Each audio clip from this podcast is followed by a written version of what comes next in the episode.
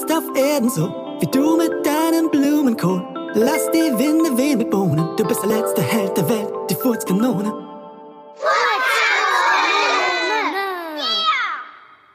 Die Furzkanone, der letzte Superheld. Erstes Abenteuer. Das ist die Geschichte von Audencio Bernardo Rigoroso Gulufulu, der Welt eher bekannt als die Furzkanone, dem außergewöhnlichsten Superhelden aller Zeiten. Geboren in Lümmelhausen, der Heimat aller frechen Bengel, ging Audencio Bernardo Rigoroso Gulufulu in die dritte Klasse der Lümmelhausener Grundschule. Hier war er nicht unbedingt ein auffälliger Schüler. Weder superschlau, noch supercool und auf keinen Fall supersportlich. Um ehrlich zu sein, unser Superheld schaffte nicht mal eine Liegestütze. Brauchte er aber auch nicht. Denn statt Muskeln hatte er ein kleines Bäuchlein, in dem ganz andere, ungeahnte Kräfte schlummerten. Mit Kohl, Bohnen und Linsen gefüttert, ließ dieser Blähbauch den kleinen Audencio die stärksten, lautesten, schnellsten und fürchterlichsten Fürze abfeuern, die auf der Erde jemals gemessen wurden.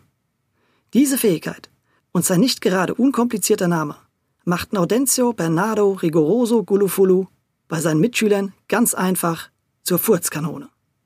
Und wenn die Furzkanone die Winde wehen ließ, dann Ahoi. Doch wie bei den meisten Superhelden wusste die Furzkanone anfangs noch gar nicht, welche Superkräfte in ihr steckten und wie sie diese für sich einsetzen konnte. Deshalb erfahrt ihr nun, wie der kleine Audencio zum ersten Mal die wahren Fähigkeiten seiner Fürze für sich entdeckte. An einem warmen Sommernachmittag versammelten sich die Lümmelboys, eine Bande besonders frecher Kerle, um dem armen alten Erich Hinkelfuß einen Streich zu spielen. Die vier Mitglieder der Lümmelboys hießen Tommy, Louis, Mehmet und Nikita und gingen mit Audencio in eine Klasse. Und schon seit langem wünschte sich Audencio, mal dabei zu sein, wenn die Lümmelboys einen ihrer berüchtigten Streiche spielten. Heute war es soweit. Als die fünf Jungs in Richtung Dorfrand liefen, verriet ihm nun Nikita, was sie im Schilde führten. Wir treiben ein bisschen Unfug mit dem alten Hinkelfuß, sagte er voller Vorfreude. Schon lief es unserem mutigen Helden eiskalt den Rücken herunter, und ein kleines Krummeln machte sich in seinem Bauch bemerkbar. Wäre er doch lieber nicht zu diesem Streich mit angetreten. Der alte Erich Hinkelfuß war unheimlich. Und im Dorf sagte man, auch ein bisschen verrückt.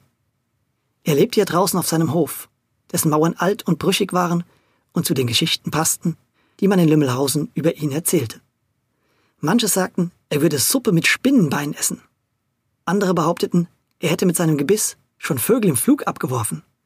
Was von diesen schaurigen Märchen stimmte und was nicht, wusste keiner so wirklich.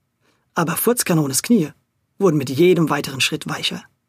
Doch natürlich wollte er sich nichts anmerken lassen, überspielte seine Angst und lief mit den furchtlosen Lümmelboys weiter in Richtung Hof. Am Dorfrand angekommen, lag nur noch ein kurzes Feld zwischen ihnen und dem Grundstück. Die dünne Straße aus dem Dorf führte direkt am Hof vorbei. Auf einer Seite wurde sie von Bäumen und Büschen gesäumt. Hinter ihnen schlichen sich nun die fünf Jungs an den Hof heran. Luis war vorne, die Furzkanone hinten. Nachdem Luis nach links und rechts geschaut hatte, ging alles ganz schnell.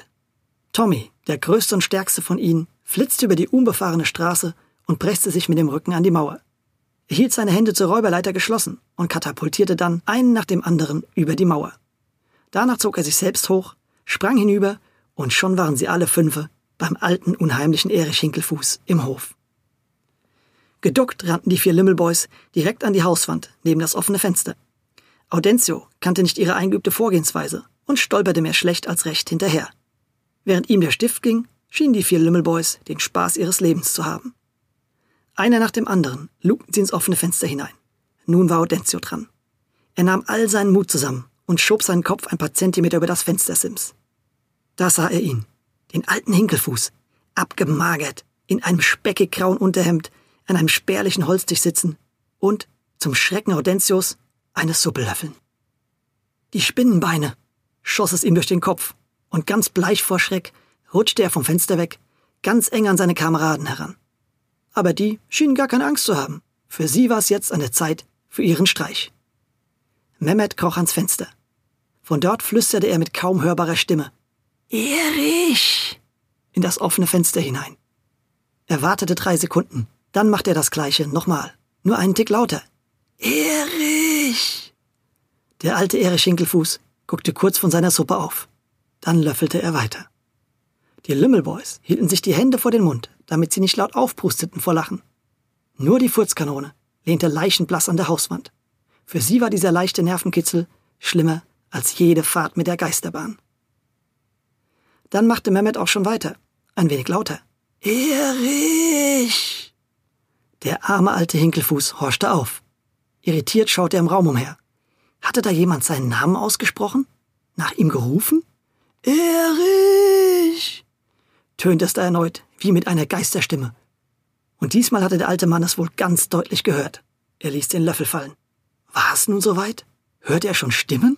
Erich! Da war es schon wieder. Der Alte stand auf, drehte sich um und als er in Richtung Fenster guckte, passierte das Unmögliche. Die Furzkanone ließ vor lauter Angst einen fahren. Die vier Lümmelboys schauten sie mit großen Augen an. Rückzug war angesagt.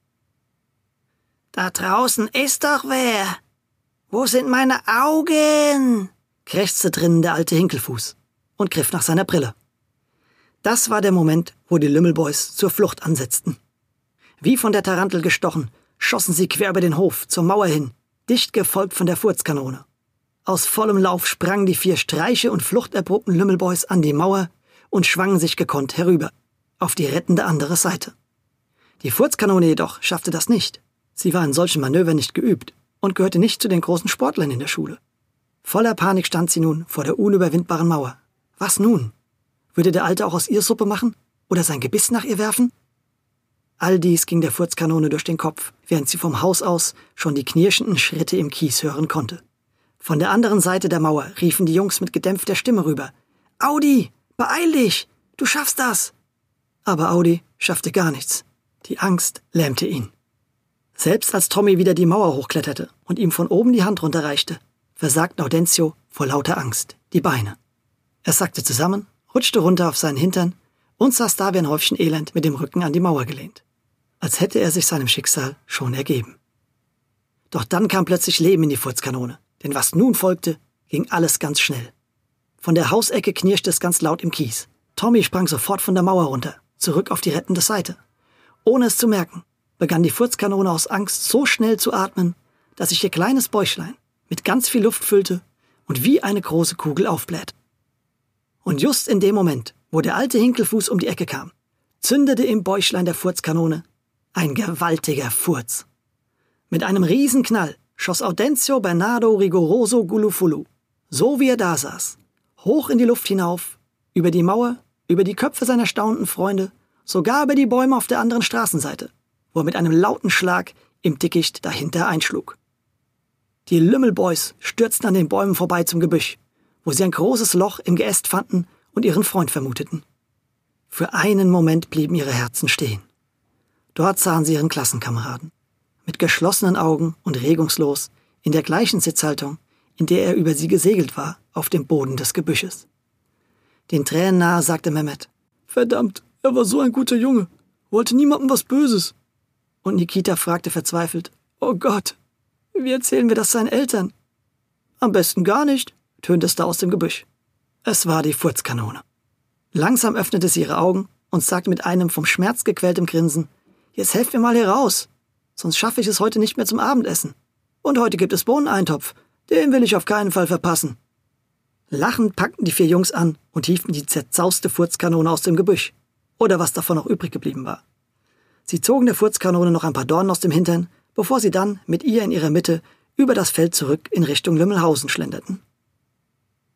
Während an diesem Abend Audencio Bernardo Rigoroso Gulufulu zu Hause beim Bohneneintopf saß, erzählte man sich in vielen Kinderzimmern schon die Geschichte der Furzkanone, die mit übernatürlichen Kräften den Klauen des alten Erich Hinkelfuß entkommen war. Und die Moral der Geschichte? Auf deinen Furz verlasse dich.